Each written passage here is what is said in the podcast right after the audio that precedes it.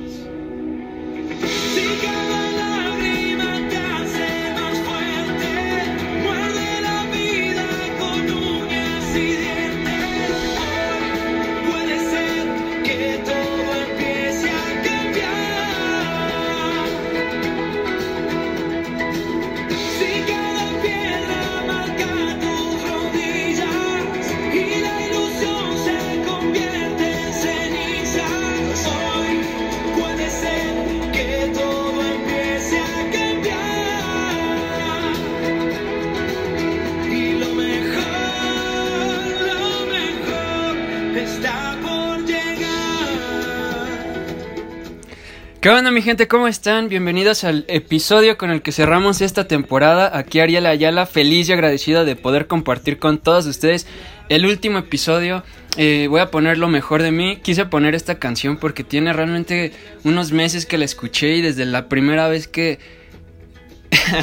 voy a procurar no llorar porque la neta ahorita van a salir muchas emociones.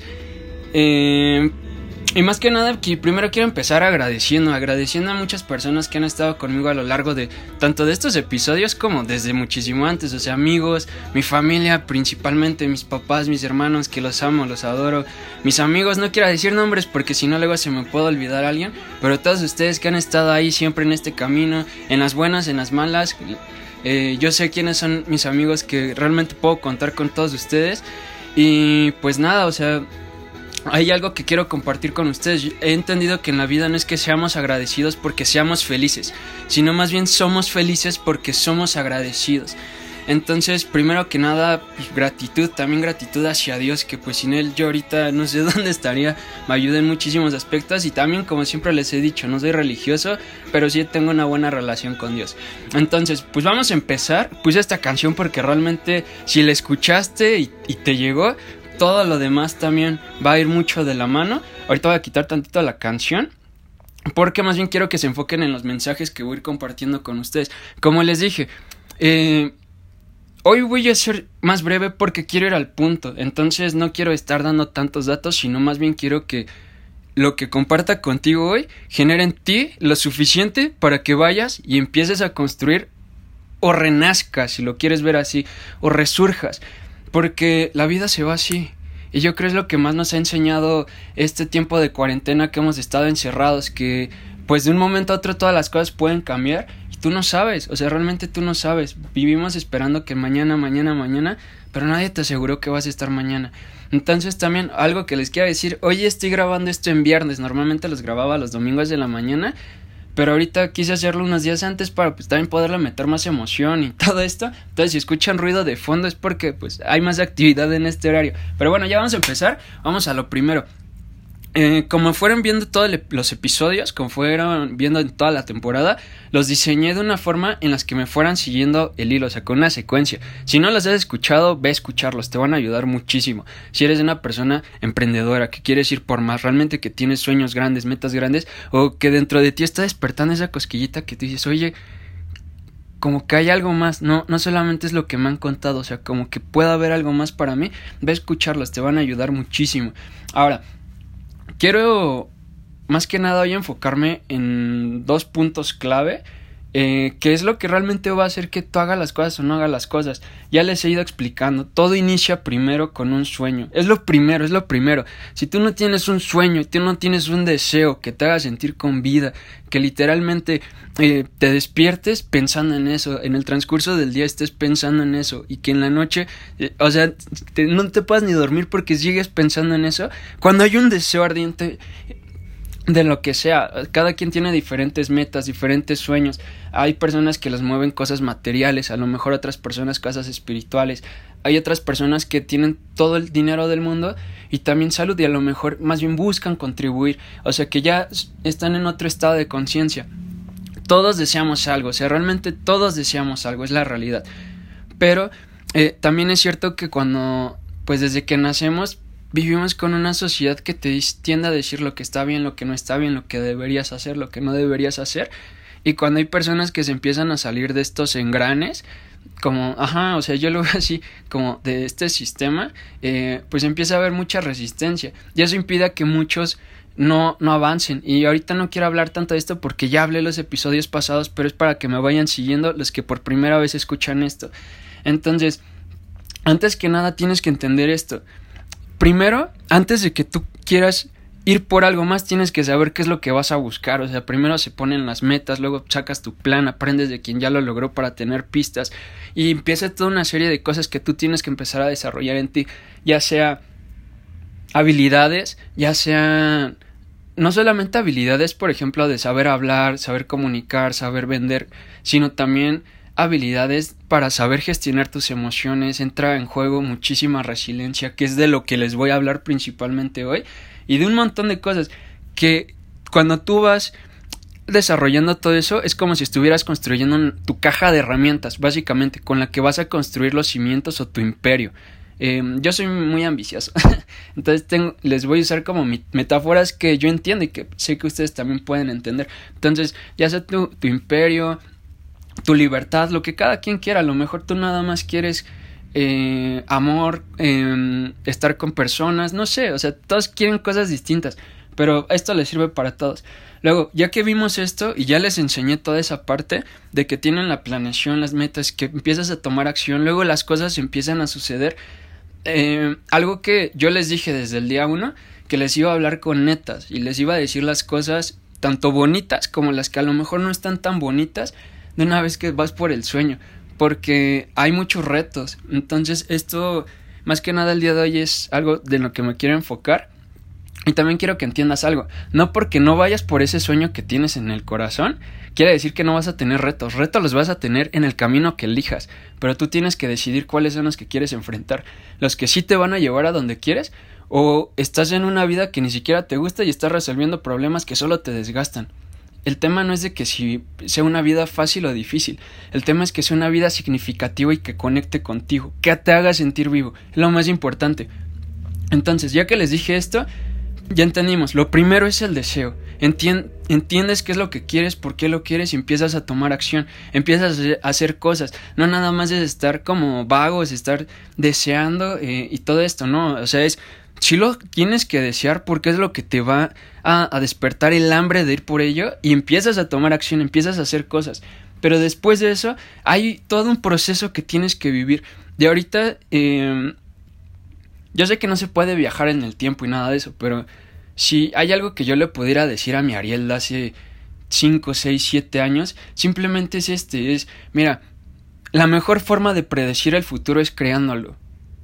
La mejor forma de predecir el futuro es creándolo. Hay cosas que no van a estar en tu control, otras que sí. Las que dependan de ti, encárgate de hacerlo funcionar. Lo que de plano no dependa de ti, ver la forma de cómo lo puedes procesar. Pero lo que sí depende de ti, tú tienes que buscar, tienes que tomar las agallas para que las cosas estén a tu favor. Entonces, más que nada es eso. Tú creas tu vida. Hay personas que hablan de determinismo y no sé qué tanto, y lo respeto. Y yo también siento que hay un poco de eso. Pero, o sea, honestamente, o sea, si tú piensas que, pues ya como naciste te vas a morir, pues, o sea, sí no hay mucho que podamos o como puedas avanzar. Más bien tú tienes que empezar a tener la mentalidad de que quieres algo y puedes avanzar con ello. Que puedes tener más o menos ventajas para poder conseguirlo, eh, sí, pero o sea, no te puedes quedar ahí, tienes que buscar la forma con lo que cuentes para estar avanzando. Luego, ya que entendimos esto, hay una cosa que vas a tener que desarrollar sí o sí para que esto suceda. Y es lo que yo he visto que distingue muchísimo a las personas que nada más sueñan, intentan uno, dos, tres días y renuncian. O sea, literalmente para mí esto ha sido un viaje que, en, al menos en emprendimiento, empezó hace siete años. En mercados financieros hace tres años. Pero o sea, que yo llevo como entrenando, preparándome para un sueño, han sido más de 10 años en los que me ha tocado de todo. Me ha tocado reír, me ha tocado disfrutar, me ha tocado conocer personas increíbles, me ha tocado vivir experiencias que nunca imaginé, me ha tocado realmente llevarme sorpresas, o sea, que literalmente eh, te hacen llorar de la emoción. Y también me ha tocado el otro lado, o sea, también me ha tocado amar, pero también me ha tocado tener el corazón roto, me ha tocado eh, tener depresión, me ha tocado tener ansiedad, me ha tocado todo de eso, o sea, hasta sentir miedo, o sea, también pues soy persona. Pero aquí a lo que voy con esto es que cuando tú empiezas a desarrollar liderazgo en ti, empiezas a ver las cosas distintas, ya no empiezas a verlas como bueno, estaría padre que el presidente cambie estas cosas para que pues yo pueda estar mejor. Y si no las cambia, ¿qué vas a hacer? No, o sea, más bien es que él haga lo que tenga que hacer, por eso está ahí, pero yo en lo que pueda poner mi granita de arena para que mi vida mejore y las personas que me importan mejoren, yo voy a hacer algo. Y, y, eso lo empiezas a hacer cuando empiezas a desarrollar liderazgo, que no estás esperando a que las personas lo hagan por ti, sino que tú empiezas a hacer cosas que sucedan por iniciativa. Y hay un montón de cosas que quiero que entiendas con esto. El tema también de desarrollar liderazgo es que tú tienes una visión. Las personas que son seguidores siguen a un líder, todos siguen a un líder, sea una empresa, sea una escuela, eh, sea en YouTube, sea donde sea, todas las personas escuchamos a alguien más. Pero aquí el tema es este, si tú nada más escuchas, y así hay 95% de personas, o si tú te atreves, tú diriges, tú haces, o sea, literalmente, cuando no hay camino trazado, tú le das y, y, marcas un camino para que personas vengan atrás de ti. Eso ya requiere liderazgo y eso requiere muchísimo valor, compromiso, enfoque, dedicación. O sea, es una tarea que es grande, pero la recompensa es igual. Mientras más cosas grandes quieras, también vas a tener que pagar un precio más grande, pero las recompensas son iguales. Entonces, ahí depende de ti, de qué tanto vas a... qué tanto crees que mereces entonces va a ser el trabajo que estés dispuesto a dar. Entonces, también es esta parte, o sea, tú, tienes un sueño, tienes una visión, la visión es algo que está dentro de ti, pero todavía no es, pero tú ya lo ves, tú ya lo sientes, tú sabes que eso va a pasar. Y empiezas a hacer cosas, empiezas a conocer personas, empiezas a hacer planes, empiezas a ejecutar, ves que funciona, que no funciona, aprendes de otras personas, luego llegan personas a tu vida que mejoran las cosas, otros que son retos, pero te preparan, o sea, pasan mil cosas pero aquí es, vuelvo a lo mismo. Es qué tanto crees en lo que haces. Porque entonces ese sueño grande, ese, esa causa, porque es, hay distintos sueños, hay causas sociales, hay sueños económicos, se los he dicho. Eh, ¿Qué tanto te importa que eso pase? ¿Qué tanto te importa que eso cambie? Ahí es cuando tú dices, mira, el mundo es gigante, hay millones, hay billones de personas en el mundo. Eh, o sea, yo soy consciente que quizá una persona sola no es que pueda cambiar el mundo completo, pero yo sí creo honestamente que una persona que se desarrolle, que crezca, que haga las cosas bien con amor, con pasión, con, con, cabeza, o sea, literalmente que haga bien las cosas, inevitablemente va a influir en las personas que estén alrededor de ellos. Entonces las personas cuando lo vean se van a inspirar y van a querer hacer lo mismo. Entonces eso va hacer una cadena en la que una persona empezó liderando, dos, tres personas lo vieron y así, y o sea, eso se sigue. Las personas aprendemos por imitación y cuando a ti te inspira alguien, tú quieres hacer lo que hacen esas personas. Entonces yo sí creo en eso. Yo sí creo que, o sea, quizá no es como que uno solo pueda cambiar el mundo, pero uno solo sí puede poner cimientos para ayudar a 100 personas, 200 y que luego esos 200 también a su vez, cuando también se desarrollen, crezcan, luchen por un sueño, inspiren a otros y el mundo esté avanzando. Yo eso es lo que yo creo, es lo que a mí, al menos a mí me gusta pensar entonces, si tú dices, oye, pero pues es que yo soy uno, ¿no? O sea, sí, pero o sea, de uno en uno, ¿cuántos billones somos en la Tierra? Y ahorita te voy a poner algunos ejemplos de personas que tú dices, pues sí, también fue una persona, pero tuvieron un efecto súper grande. Y tú no sabes si tú puedes llegar a tener un impacto así.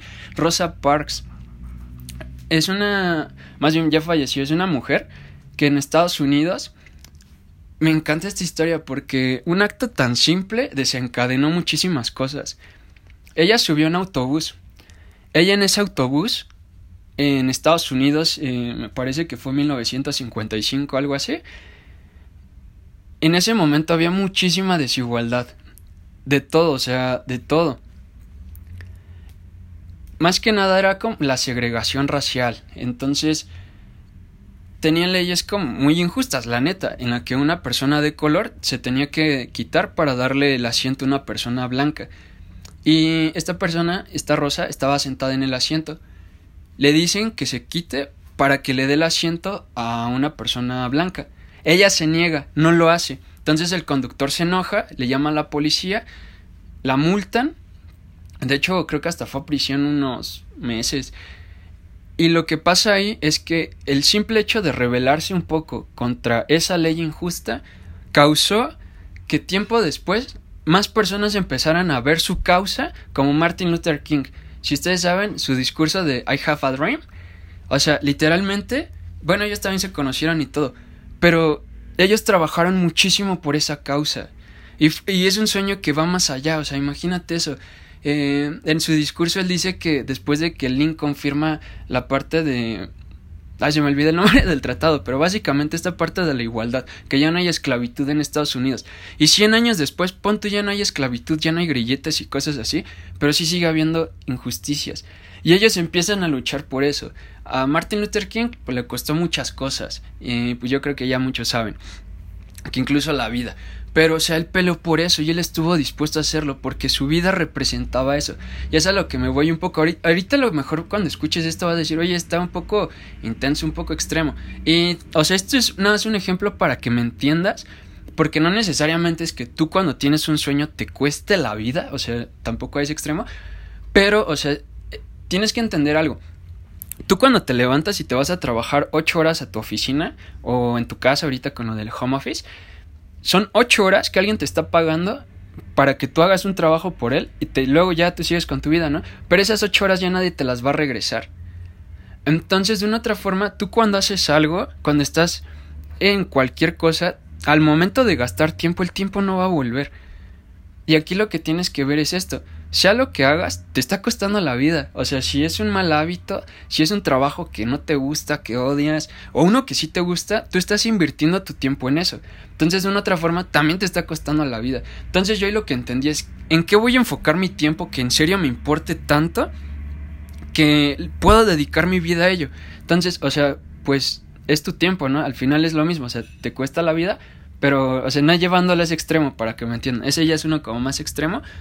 Pero, o sea, la idea ahorita me pareció, o sea, genial para que me fueran entendiendo. Otra persona, que una persona lideró la liberación de la India de los ingleses, pero de una forma pacífica. No se fue a guerras ni nada, fue una rebelión pacífica que duró muchos años. Y ya saben quién fue, Mahatma Gandhi. Él, eh, bueno, se pueden buscar su historia y todo, pero aquí lo que me llama la atención es el liderazgo, o sea, cómo convences a tantos millones de indios que literalmente los están atacando, los están hiriendo, literalmente los estaban golpeando, y cómo convences que en toda esa plena guerra no reaccionaran las personas. Eso tiene que ver con tus convicciones, con tus ideales, y eso lo tiene un líder. Ojo, también tienes que tener corazón, o sea, no nada más tienes que hacer las cosas porque sí, porque si no luego pasa lo que hace Hitler, ¿no? Entonces, o sea, sí hay que tener mucho corazón y saber hacer las cosas bien, pero es a lo que voy, o sea, una persona también puede causar movimientos muy grandes.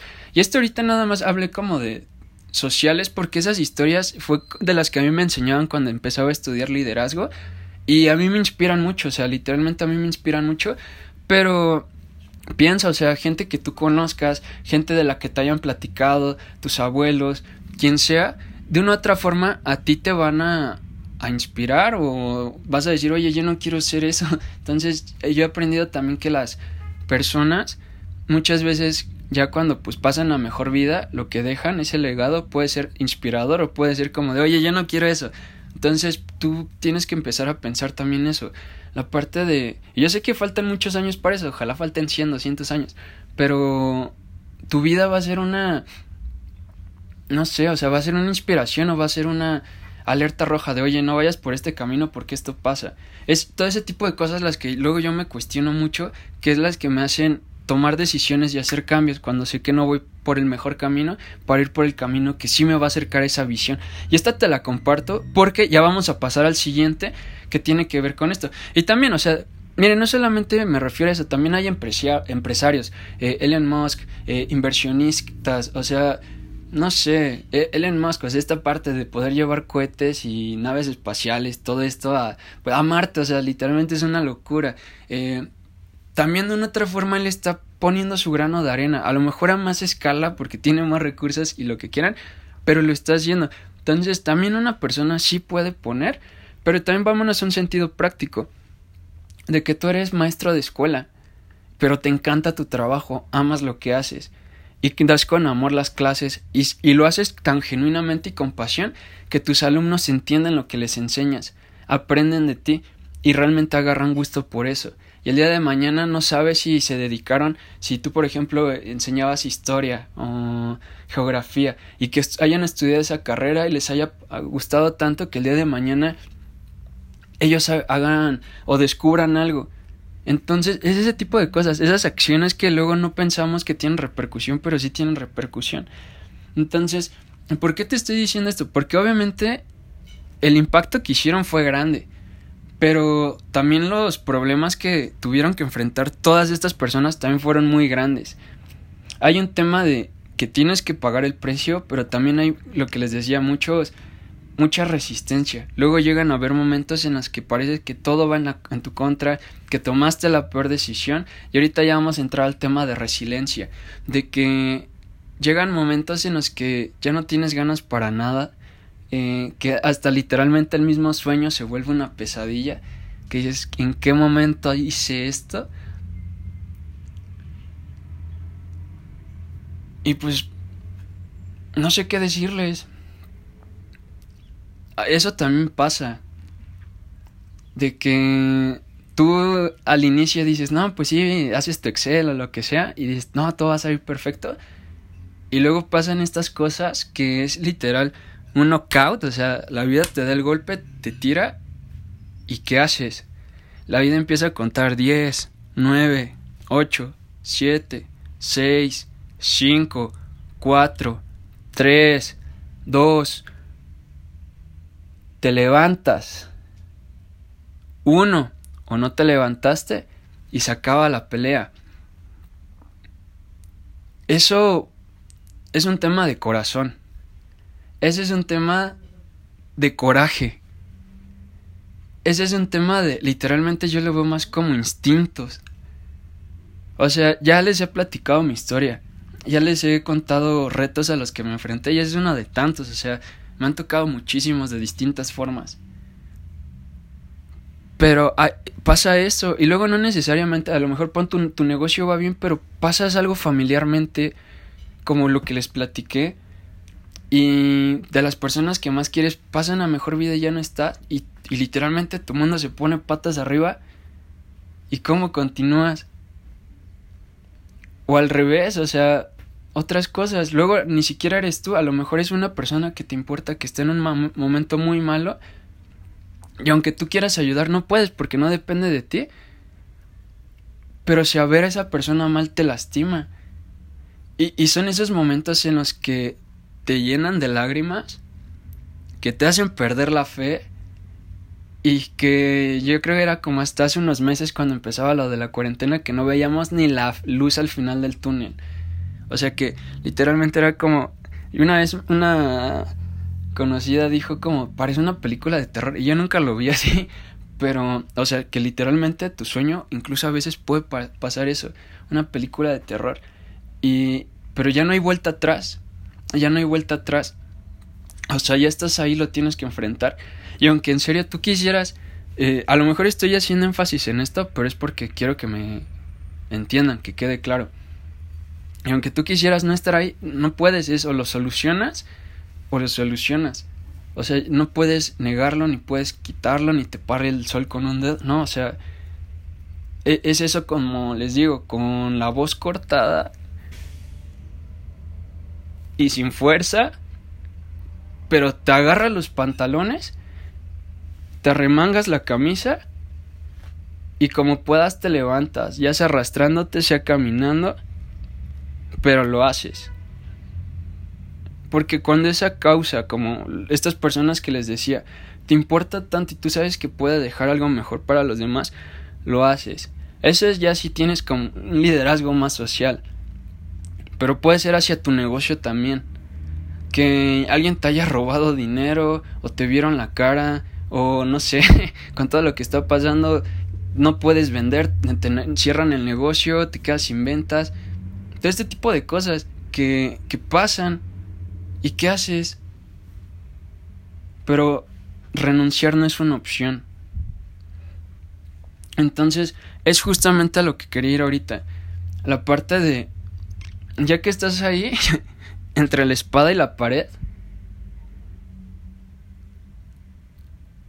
y que tú sabes, un movimiento en, falso a Dios, de una otra forma, y les voy a decir algo que descubrí, empiezas a, empiezan a salir cosas dentro de ti que quizá no habías conocido. Y empiezas a desarrollar cosas. eh, es que es como, empiezas a ver cosas, empiezas a ver soluciones. O sea, literalmente cuando estás en ese momento, empieza, se te abre como todo un nuevo mundo. Pero si no tienes la actitud de, oye, esto pasó, pero no me puedo quedar muerto en vida, tengo que seguir. Y se me, y se me fue. Pero al inicio les quería contar esta... Yo creo que esto todos los han, lo han escuchado. Que hay una historia, más bien no, sí es una... Yo así lo escuché. Que la mayoría de las personas mueren a los 25, pero los entierran hasta los 65.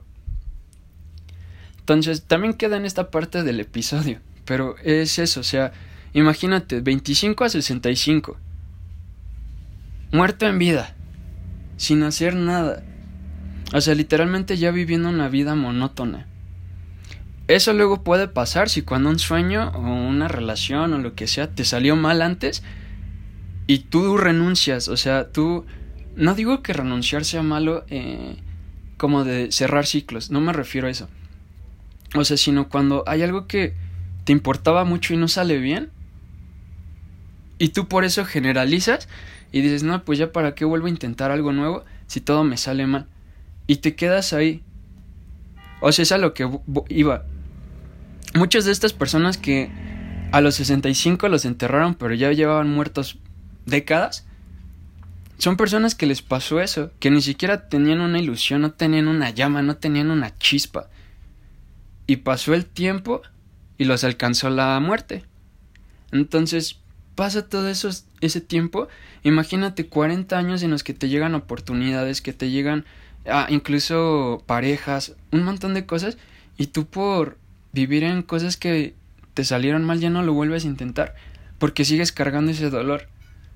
Entonces, a lo que voy con esto es que lo que yo aprendí, y esto me lo enseñó mi sensei, eh, porque yo, hagan de cuenta, siempre he sido como muy aferrado, o sea, es como parte de, de mí, siempre he sido muy aferrado. Pero en un inicio, cuando apenas empezaba a entrenar con él, yo me acuerdo que si me dolía algo, como que me paraba, ¿no? Es, ah, me duele el músculo, y me paraba. Y él me ayudó a corregir eso, él me enseñó a pasar por encima del dolor, que es a lo que voy ahorita. Esta parte de resistir, como yo lo veo, les digo, yo no soy psicólogo, pero mi forma en la que yo la afronté me sirvió y se las comparto, es que a mí me tocó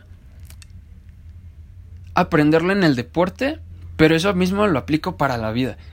Es decir, tú cuando estás entrenando llega un momento en el que llegas a tu punto de fallo, así le dicen, que ya te quedas sin aire, te quedas sin oxígeno, que ya no tienes literalmente eh, pues esa fuerza o esa energía para dar la siguiente repetición y literalmente ya, o sea, ahí quedas. Tomas tantito aire, descansas y vuelves la siguiente. mi sensei lo que me había enseñado es, mira, tú cuando estás entrenando tienes un umbral. Tienes un umbral que es como tu tope de dolor. Cuando eres muy novato, a lo mejor ese tope de dolor te va a llegar en un ejemplo corriendo a los 3 kilómetros y va a ser tu tope de dolor que te va a arder el cuerpo, te van a arder las piernas y ya luego ya no vas a poder avanzar, hasta ahí se queda. Y me dijo, pero sigues entrenando, sigues trabajando.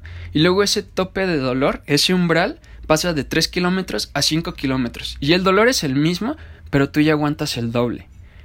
Entonces lo que él me enseñó y lo que me dijo, tú lo que tienes que hacer es pasar ese tope de dolor, que el dolor siempre va a estar, o sea, es inevitable. Si quieres entrenar y quieres crecer músculo, tienes que, tienes que, literalmente, o sea, el entrenamiento cuesta, o sea, cuesta, o sea, y, sí, y, duele, pero, o sea, hay una recompensa y es que tú creces. Entonces, ¿a qué voy con esto? Si tú mantienes con disciplina y con constancia, ese tope va a llegar un momento en el que ya no te aparezca a los 3 kilómetros, sino a los 21, a los 30, y así sucesivamente. Y aunque el mismo dolor siga creciendo, tú lo fuiste elevando. Entonces, ¿cómo es que yo veo la resiliencia? Honestamente, así es como yo la veo. Otras personas lo podrán ver distinto, pero yo así lo veo. Es de que tú en esos periodos en los que pasas la barra de los 3 a los 5 kilómetros, tú lo que haces es ves al miedo, ves al dolor, ves a la tristeza, ves a todo eso que puede estar pasando dentro de ti, los ves a la cara y los atraviesas, los cruzas, no huyes de eso.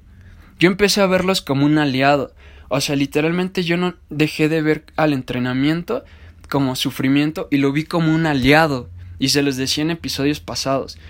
Entonces, cuando a mí me llegan a pasar todo ese tipo de cosas, es como, ok, o sea, ahorita duele, no pasa nada. Pero él me enseñó una cosa. Tú cuando pasas, y esto creo que a nadie se lo había dicho, pero eh, me lo enseñó. Me enseñó que cuando tú cruzas ese umbral, llega un punto en el que tu cuerpo eh, se, es que no sé cómo decírselo, como que no sientes nada, no sé si es como anestesia o algo así, pero una vez que pasas ese punto máximo de dolor, como que tu cuerpo ya no siente nada.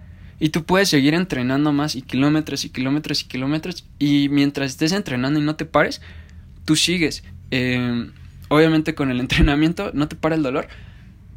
Y cuando ya acabas y ya te bañas y todo, ahí sí ya el ácido láctico y todo, y duele mucho, ¿no? Pero en el momento lo que pasa es que fuiste extendiendo esa barrera, la fuiste llevando de 3, 3.1, 3.2, 3.3, 3.4, así, hasta que llega un punto en el que llega a 5. Y así es como la vas estirando. Pero es haciendo eso. O sea, literalmente es haciendo eso. Es, pasas esa barra y atraviesas el dolor, pero llega un punto en el que ya no, o sea, no sientes como que vas tan en lo tuyo, vas tan concentrado, que literalmente ya ni sientes, o sea, literalmente como que se anestesia. Y la vuelves a subir. Y donde te vuelve a doler es cuando te desenfocas y empiezas a pensar de nuevo en eso. Entonces, ¿qué es lo que yo aprendí con esto? Que es algo que yo también le diría a mi Ariel de hace muchísimos años y se los digo a ustedes. O sea, cuando aparezca algo que literalmente te duela, número uno, no lo niegues, enfréntalo y aprende de ello. O sea, y si necesitas ayuda, ve con un psicólogo. O sea, no pasa nada. Todos somos humanos y ellos están capacitados para ayudarte. Entonces sería lo primero que le diría. en vez de tratar de resolverlo tú solo, ve con alguien. La segunda, más que nada yo sería esto. O sea, este mismo ejemplo que les apliqué de lo que me enseñó el sensei sería lo mismo para la vida. Porque si duele mucho y literalmente eso te derrumba, quiere decir que es porque el problema es más grande de lo que tú tienes tu liderazgo o tu coraje, tu valor en ese momento. O sea, el dolor es más grande que tu fuerza. Es a lo que voy. Pero cuando tú lo que haces es darle la vuelta tú lo que haces es empiezas a trabajar esa fuerza en ti, ese coraje en ti. O sea, hace ratito se les explicaba corriendo, pero ahorita ya en la parte como interna es el coraje, la fuerza, la valentía, todo esto, o sea, literalmente empiezas a trabajar esta parte, empieza a crecer, es como si le bombearas aire y empieza a crecer, y así ya el músculo está pum pum, pum pum, pum pum, pum pum, y los latidos a mil por hora, pero está creciendo, o sea, se está hinchando. Entonces lo que pasa es que cuando terminas de entrenar, tú ya eres más fuerte. Y el dolor pon tú que sea el mismo, pero tú ya eres más fuerte. Entonces eso fue lo que yo empecé a aplicar para la vida. Que si las cosas no me empezaban a salir bien y, y dolía, pues yo lo que empezaba a, practicar era sentir más confianza, sentir más serenidad, sentir sea, tranquilidad, todo este tipo de cosas.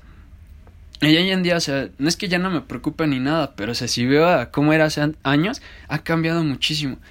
Entonces, ese es el tipo de cosas a las que yo me refiero. Eh, la resiliencia para mí es seguir a pesar de lo que pueda suceder, seguir sin importar lo que suceda y reponerte a cualquier cosa. O sea, no dejar que eso te, te dé, pues perdonen la palabra, pero o sea, no, no permitas que eso te dé en la madre. Porque si dejas que eso te venza, te va a costar muchísimo de, muchísimo más esfuerzo levantarte después. O sea, les digo, si tienes que llorar, llora, si tienes que gritar, grita, pero no renuncies. Porque si te quedas en el piso y, pase todo, o sea, y como que ya no estés con, con el calor del entrenamiento, si lo quieren ver así, y te enfrías, y ya las cosas como que se aclaran, cuesta más trabajo después levantarse. Se los digo en serio.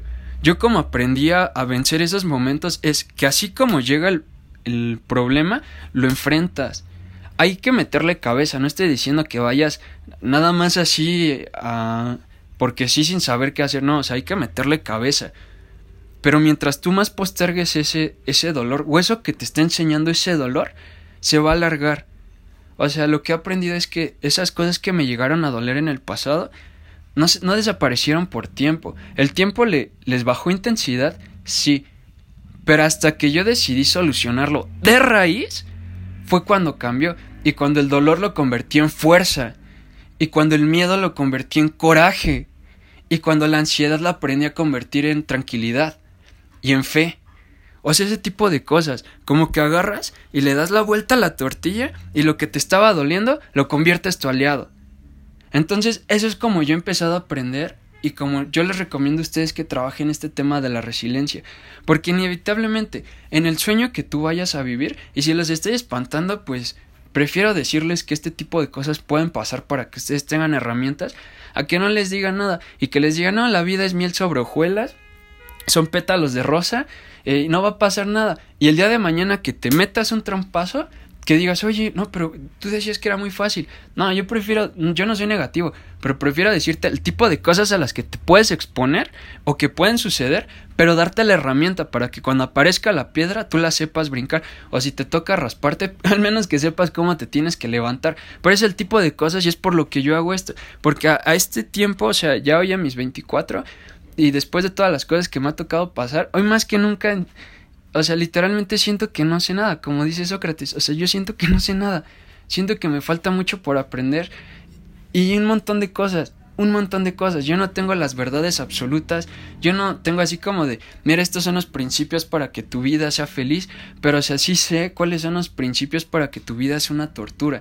Entonces, cuando entendí eso y dije yo voy a cambiar eso, fue cuando empecé a estudiar y ya se los había comentado a las personas que yo admiraba, cómo es que vivían, sus ideas, sus sueños, pero yo no quería ser ellos, yo quería ser yo mismo.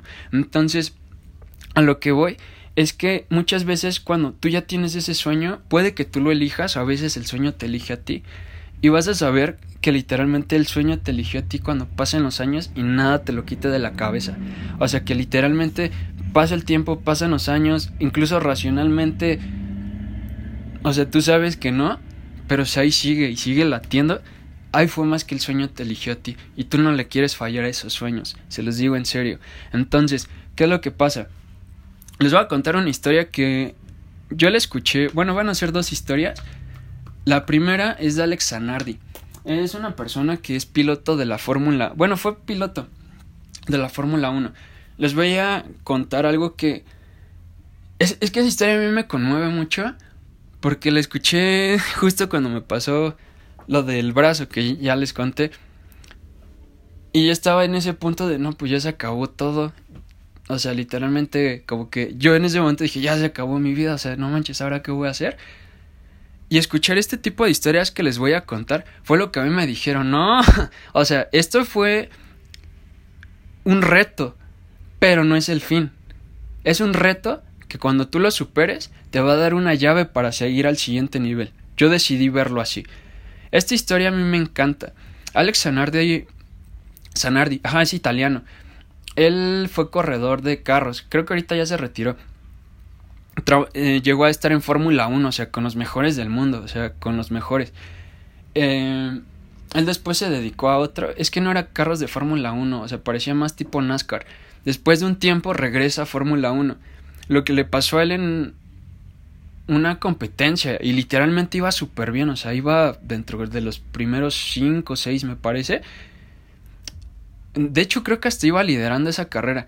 Algo que le pasó fue que tuvo que hacer una parada a los pits. Y cuando sale de los pits y se está incorporando a la carrera, un carro lo embiste, o sea, fue un accidente, pero él literalmente en ese accidente perdió las piernas. Literalmente perdió las piernas. Él de estar bien, o sea, imagínense, de estar viviendo pues su pasión, porque le encantan los carros, quedarte sin piernas. Y lo que fue sorprendente de eso es que no solamente cuatro años después de ese accidente volvió a correr y ganó, le fue muy bien, sino que él también dice, pues bueno, ya estoy así, ¿qué puedo hacer? Y lo que hace fue, empieza una nueva aventura en el deporte. Y empezó a practicar lo que viene siendo ciclismo, pero con manos, o sea, pues ya saben, no tenía piernas. Él lo que hizo fue diseñar un... Es que es, o sea, como una bicicleta, pero parecía un carrito. Y como le daba vuelta a los pedales, era literalmente con las manos. Como, como los remos, estos que están en los gimnasios. Él algo así. O sea, con, las, con los brazos y con todo lo que hacía era impulsarse. Y así es como iba andando. Y lo que a mí me inspira muchísimo de su historia es que con este ciclismo de mano logró ganar el maratón de Venecia en 2009, en Roma en 2010 ganó dos medallas de Juegos Olímpicos, no, Juegos Paralímpicos, perdón, en Londres y en Río en 2016. Y él en, en el video que donde me enteré de su historia y todo, él decía, mientras tengas una razón para vivir, mientras tengas una razón para luchar, incluso tu mayor derrota se puede convertir en tu mayor victoria. Se los digo de nuevo porque mí me encanta. Mientras tengas una razón para vivir, Incluso tu mayor derrota se puede convertir en tu mayor victoria. Y es de lo que les estaba hablando la semana pasada. Lo que pasó y que te puso de rodillas y, y, que fracasaste, si lo aprendes a ver bien, puede ser tu éxito de mañana. Pero tienes que darle la perspectiva correcta. Y luego él dijo algo que a mí literalmente, en ese entonces, dije voy a hacer lo que hizo él. Él dijo, lo que hice yo fue ponerme un horizonte. Creo que es, en ese entonces era la carrera de Londres. Y dijo, fue ponerme esa, esa meta. Llegar a Londres era mi horizonte, pero que te apasione, que literalmente te pare de la cama, que te haga querer hacer algo. Y después de eso, lo que él dijo, y a mí me gustó mucho y me cambió la forma en la que yo veía las cosas, era, yo no me subí a mi bicicleta porque quería ir a Londres y ganar. Su secreto fue este. Él ganó en Londres porque quería andar en su bicicleta. Entonces es esto, o sea, literalmente tú cuando vas en el sueño, te tienes que amar tanto lo que haces, tienes que disfrutarlo tanto, que los resultados temporales te valgan pepino, o sea, que literalmente no te importen. Y luego él dijo algo que a mí me, me gustó mucho, literalmente es la parte de estar en el fondo y tocar el cielo. O sea, esa metáfora a mí me hizo muchísimo bien en ese entonces escucharla. Del fondo a tocar el cielo. Del fondo a tocar el cielo. Y entonces, cuando escucho esa historia, literalmente, pues yo estaba con el brazo mal, ¿no? Pero en unas semanas, meses iba a estar bien. Decía, pues yo no perdí el brazo. Y él, que él perdió dos piernas, hizo lo que hizo, logró lo que logró. Dije, con mayor razón, o sea, literalmente esto solo fue un bache. Entonces, lo que hice yo fue aprender de ese amargo momento y entender ciertas cosas que me hicieron tomar acción y que me dejaron dejar de postergar, porque por miedo postergaba mucho y empecé a hacer más cosas. Y hay gente que me dice, oye, es que tú eres como muy entusiasta, estás aquí y allá. Y o sea, sí, o sea, sí hay una cosa de entusiasmo, pero también tiene que ver con otra cosa. Eh, y antes de pasarme a lo siguiente, él también decía algo que te quiero compartir porque decía, este es mi mayor secreto. Y voy a bajar la voz porque quiero que solamente quede entre tú y que me estás escuchando y yo. Él decía, que el secreto de su éxito era su concentración, 100% de concentración en lo que hace. Eso fue, no fue otra cosa. Y luego le preguntaron que él dónde estaría si no hubiera pasado el accidente. Y él dijo, pues quizá tendría mis piernas, pero no tan feliz como lo soy ahora. Piensa en eso, o sea, es una locura, es una locura. O sea, después de ese accidente decir que es más feliz de lo que era antes, es lo que luego puede pasar. A veces esos accidentes se pueden convertir en bendiciones. Pero les digo, todo tiene que ver con actitud. O sea, literalmente el cómo enfrentas esas, esos momentos. Y hay cosas que sí son injustas, no les voy a decir que no. Pero, o sea, tu actitud va a determinar muchísimas cosas. Y, y tu actitud sí depende 100% de ti. No es ni de tu empresa, ni de tu gobierno, ni de tu país, ni de tu comunidad. Eso no depende de ellos, depende 100% de ti. Ahí tú decides cómo lo enfrentas. Y luego, miren. Ahora quiero compartirles algo. Que justo esta historia que les dije, la escuché a la par de esta otra historia. Esta historia a mí me partió. Y muchos de ustedes ya la han escuchado o se las he contado. Pero uno de los momentos en los que yo dije, ya estuvo bueno, fue a raíz de esto. Y los quiero poner en contexto antes de escuchar la historia de Alex Zanardi, que yo ya de una otra forma estaba buscando como historias de personas que habían... Es que eso no es, lo puedes considerar un fracaso porque el accidente no es un fracaso. O sea, en ese sentido no es algo que tú ocasionaste o que hiciste mal, sino que de repente pasan así. O sea, la vida pone esos retos. Y te toca enfrentarlos. O sea, literalmente es una desviación completa de tu plan y toca afrontarlo. Unos días antes de eso, porque fue una semana de separación de que escuché ambas historias, un día estaba desayunando. Ese día me acuerdo perfecto porque esta historia me, llegó al corazón y te la voy a compartir. Era la historia de una persona. Yo le digo Carl, tú dile como quieras, pero ya le digo Carl. Carl estaba en una habitación. No podía ver. Tenía vista nublosa. Estaba en una cama. Blanca, o sea, rodeada de tubos, cables, aparatos. Ya saben, con esto que traes conectado al corazón y te marca el ritmo. No entendía qué estaba pasando, pero se daba una idea. Al poco rato entra una enfermera y le dice a Carl, oye, discúlpame, pero ya no podemos hacer nada. El tratamiento no está funcionando y se acabó te voy a dejar para que pases estos últimos minutos bien y te puedas ir en paz. Entonces se va la enfermera, pero así como se va la enfermera, se vuelve a abrir la puerta y empieza a entrar demasiada gente. Empiezan a entrar y entrar y entrar y entrar y entrar y entrar y entrar y entrar y entrar. Y él como no podía ver porque, o sea, literalmente estaba mal, Nada más empieza a ver sombras y empiezan a rodear toda su cama, su cuarto. O sea, literalmente empieza a ver el cuarto lleno. Y de repente Carl estaba sacado de onda, pero empieza a sonreír y se pone feliz. Y en ese momento de felicidad para Carl, una persona lo ve sonriendo y dijo, ¿por qué sonríe? ¿Qué lo hace tan feliz?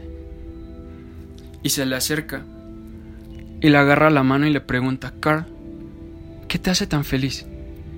no entiendo, ¿por qué estás sonriendo? Y Carl voltea y le dice, oye, es que estoy una, es una locura, estoy súper emocionado, porque aunque me acaban de decir que ya me quedan unos minutos para morir, estoy súper emocionado porque mi familia, mis amigos, las personas que amo, todos se vinieron a despedir de mí.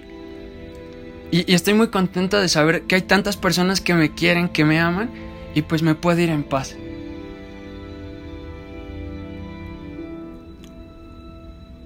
Esta persona se le queda viendo a Carl y le dice, discúlpame, pero no somos tus amigos, no somos tu familia. Y Carl voltea, lo ve y dice, pues ¿quiénes son? Somos tus sueños, somos tus dones, somos tus talentos. Y como no luchaste por nosotros, venimos a morirnos contigo.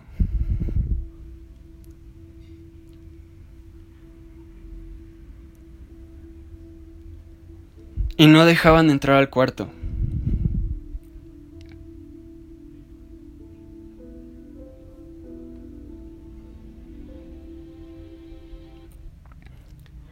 Yo lo que quiero decirte es esto. Esta historia me llega mucho porque fue el momento más complicado. Eso sí les puedo decir, el momento que más me partió. El momento que no veía ni la luz, ni nada, ni tenía fuerzas para pararme.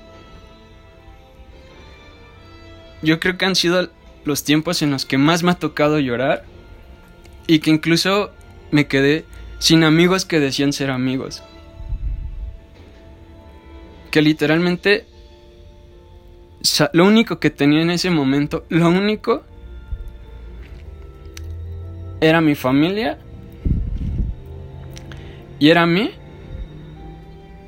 y la ayuda de Dios. Y yo entendí una cosa,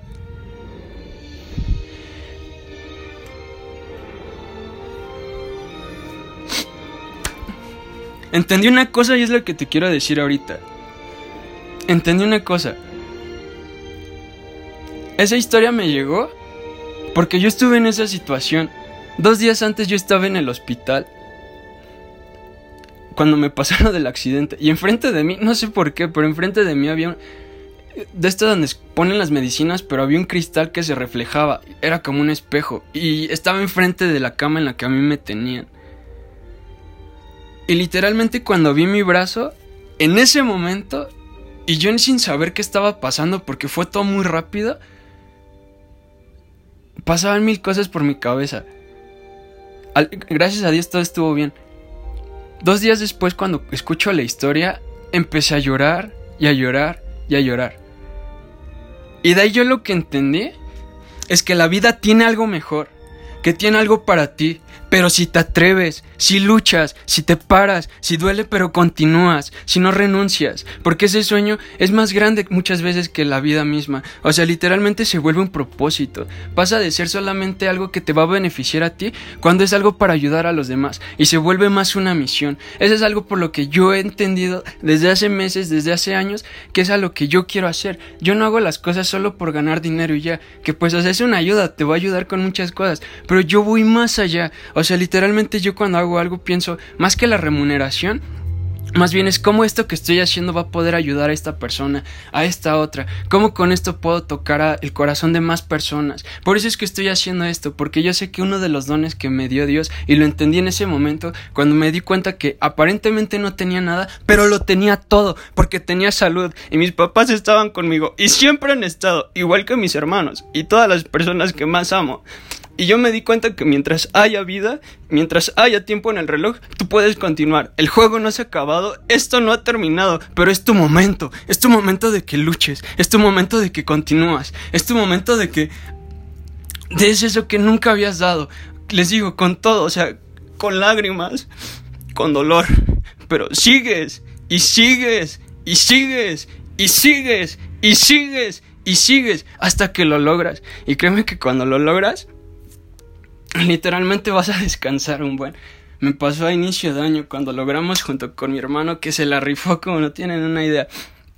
Para lograr una meta que nos costó lágrimas, nos costó mucho, fue mucho esfuerzo. Y cuando la logramos, literal me acuerdo, un día antes, antes de que la meta se lograra, yo sabía, lo logramos un viernes como a las, y se los platicó él cuando estuvo aquí, como a las 10 de la mañana, no es cierto, como a las 2 de la tarde, algo así, ya ni recuerdo bien. Y yo un día antes ya sabía que eso era un hecho, que iba a pasar, o sea, ya era imposible que no lográramos eso. Pero nos costó más de 5 o 6 años, o sea, de literalmente levantarte, las cosas no te salen, lo vuelves a intentar. O sea, literalmente lo que les decía está lenguaje que dices es que no puedo, ya fallé, lo empezamos a cambiar, empezamos a hacer cosas que no hacíamos, empezamos a enfrentar los miedos hablando con personas que sabíamos que teníamos que hablar, atreviéndonos a ir por caminos que nunca habíamos hecho, aunque las cosas no estuvieran bien, pero lo hacíamos. Y eso fue lo que nos fue permitiendo agarrar el callo a la experiencia hasta que las cosas se alinearon y por fin con la ayuda de todo nuestro equipo, de mi mentor, de mis papás, de Dios, o sea, literalmente todos que estuvieron ahí, es que se logró. Y es como hemos podido ir creciendo. Y o sea, realmente, ahorita ya, o sea, me emocioné, pero es porque realmente esto es en lo que yo creo. O sea, si no vives tu vida para ti, haciendo algo que te guste, la vida se te va a ir así, se te va a acabar. Y cuando llegue el día de mañana y pase eso, yo no quiero que me pase eso, que cuando me esté muriendo lleguen mis sueños. Eso a mí me da mucho miedo. Y por eso es que no me rindo, por eso es que continúo. Porque no es que ya no sienta miedo, pero me da más miedo hacer un fracaso, o sea, hacer, me da más miedo vivir en la inmunda que realmente enfrentar lo que tenga que enfrentar para hacerlo. Y es por lo que ahorita estoy haciendo esto y ya casi acabamos. Realmente estamos llegando al fin de esta etapa, yo nada más quiero decirte algo.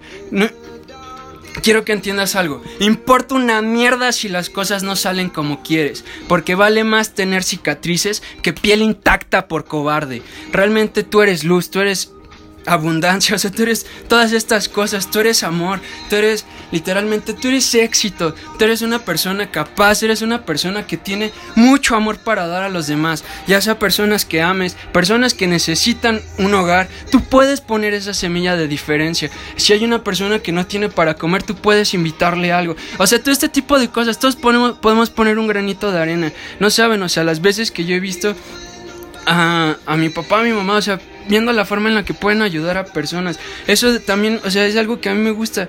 Y por eso es que hago esto. Les compartí cosas que son muy personales, que no, se las contaría a cualquier persona, pero yo sé que tengo este don de la comunicación y sé que si te puedo ayudar con un mensaje y te levantas, tú el día de mañana te vuelves doctor y salvas la vida de una persona y luego ese niño crece con su papá, no inventes, o sea, qué feliz. Si tú el día de mañana, hoy en día tú quieres ser artista, pero te da miedo el que dirán, el morirte de hambre y por miedo no lo haces, y con esto te ayuda a que tengas valor, a que tengas agallas a que tengas confianza y vayas y lo intentes, aunque quizá no te dediques a eso o quizás seas de clase mundial, eso tú lo vas a decidir, pero si con eso puedo lograr que te atrevas a dar ese primer paso, yo me doy por bien servido. Si tú eres una persona que no habías crecido en los negocios como tú habías querido, pero llega tu momento y haces lo que nunca habías hecho, vas a llegar a más vidas y tu negocio si lo haces bien, no solamente les digo, te va a dar la vida que tú sueñas, sino te va a ayudar a llevar pan, comida y muchas cosas a la vida de más personas.